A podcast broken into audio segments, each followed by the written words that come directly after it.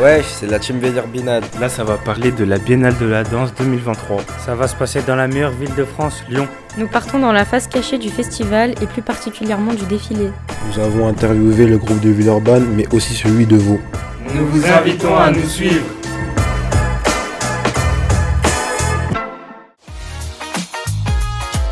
Bonjour, dans cet épisode, nous allons faire la rencontre de la costumière Clémence et de Stéphane, le peintre du char utilisé pour le défilé de Villeurbanne.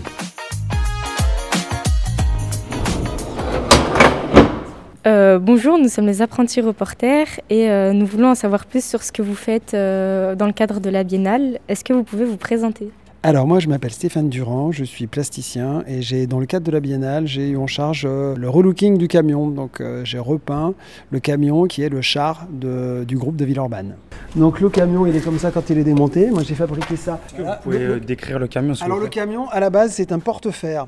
Un porte-fer, donc c'est un engin, c'est un engin berger qui est, relativement ancien. Après, il a été transformé une première fois par une compagnie de Marseille qui s'appelle Générique Vapeur, qui fait des spectacles de rue. Et les ateliers Frappaz l'ont récupéré il y a quelques années. Donc il a été déjà utilisé plusieurs fois pour faire des concerts, pour faire des choses comme ça. Et donc maintenant, c'est devenu un camion de spectacle. Et là, on l'a repeint aux couleurs de la thématique du groupe de Villeurbanne de cette année.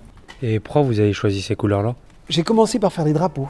La thématique, c'est sport et, danse. La chorégraphe avait envie de diviser les 300 danseurs en 7 groupes, en 9 groupes, pas 7. Elle a attribué un animal un peu emblématique. Euh, donc il y a un hérisson, il y a un lièvre, il y a un renard, etc. etc. Moi j'ai créé des blasons un peu comme, comme chaque tribu, comme, comme si c'était chaque tribu de Villeurbanne avec un animal.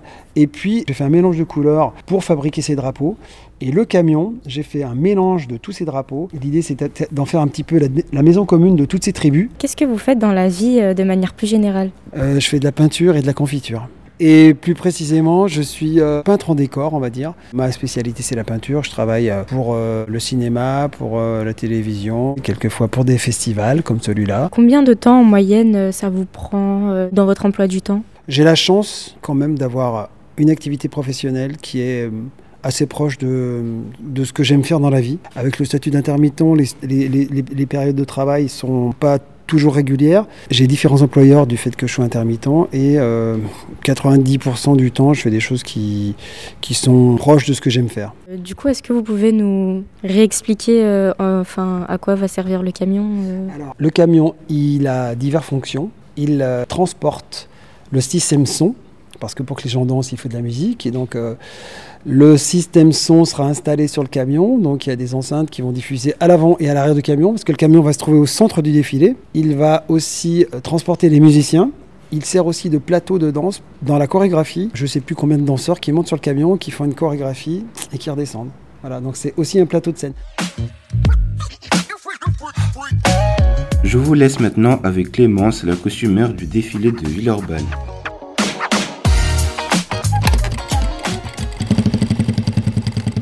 Je m'appelle Clémence et euh, je suis la costumière sur le groupe du défilé de la Biennale de la danse de Villeurbanne. Depuis quand vous faites cette profession? Alors costumière, je le suis depuis 2012.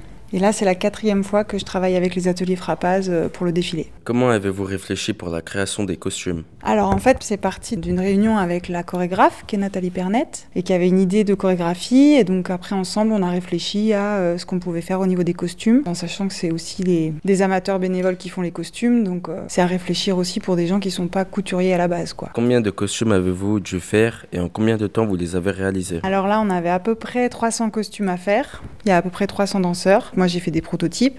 Et ensuite, on a commencé début avril et on a fini avril, mai, juin. Fin juin, on a mis trois mois avec les bénévoles à fabriquer les 300 costumes. Et combien de personnes vous ont aidé? Je pense qu'il devait y avoir une trentaine de personnes. Certains tous les jours, d'autres pas tous les jours. Ça dépendait en fait. Qu'allez-vous faire avec les costumes quand le défilé sera fini?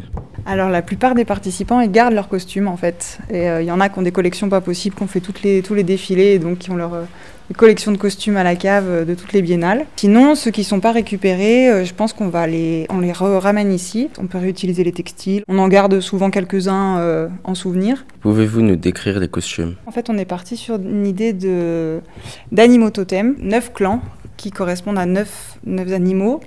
Donc on a des rats, des renards, des dauphins, des lions, des moutons. J'en oublie tout le temps, des lièvres, des dauphins, il y en a neuf. Ils sont beaucoup basés sur les contrastes, donc ils sont tous noir, blanc, gris. Et euh, pour chaque groupe, on a un élément qui symbolise un petit peu l'animal. Par exemple, pour les lézards, on a, on a fait des écailles. Pour le lion, on a plutôt quelque chose qui ressemble à une crinière. Là, c'est des, des coiffes de hérisson un peu piquantes. Et alors, avec ces costumes-là, par contre, on a des maquillages qui sont très colorés.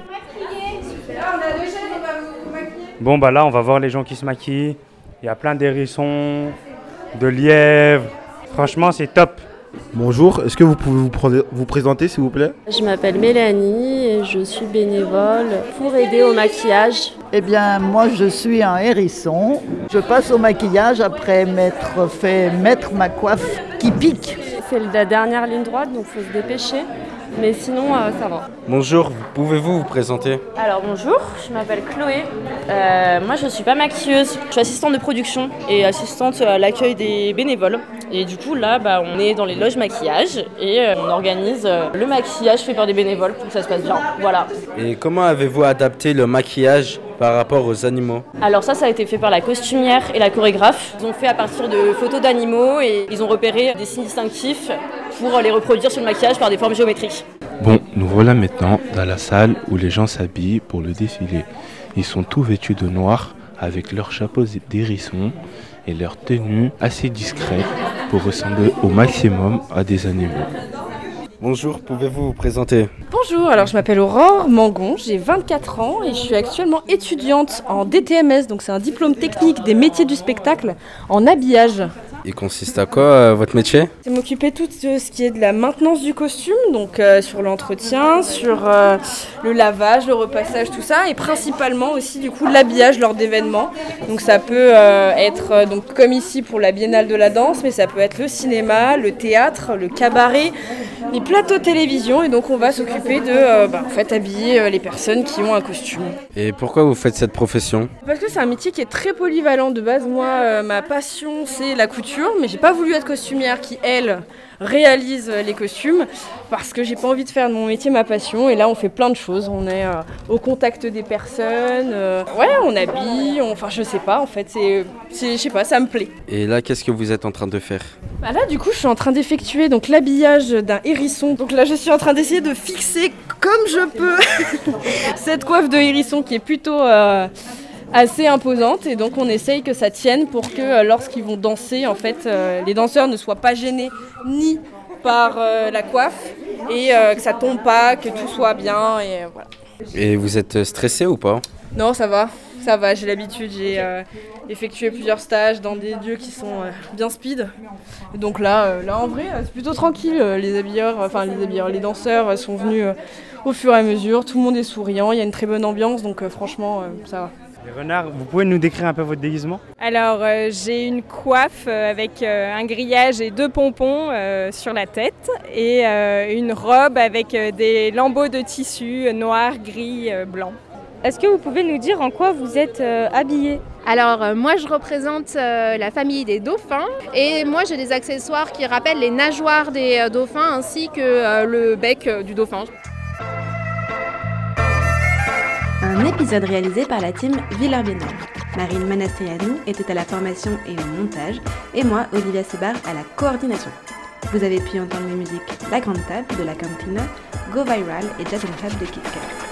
La face cachée de la Biennale, c'est un podcast inclusif produit par Yes Crew dans le cadre d'un chantier éducatif organisé par l'association Acoléa. Un grand merci à toute l'équipe des ateliers Frappaz pour leur disponibilité et bienveillance, et tout particulièrement à Marie-Adèle pour son accueil convivial. Pour retrouver les autres épisodes, rendez-vous sur la chaîne Les Podcasts de Yes, IESS, sur ton appli de podcast préféré. Merci pour ton écoute et à bientôt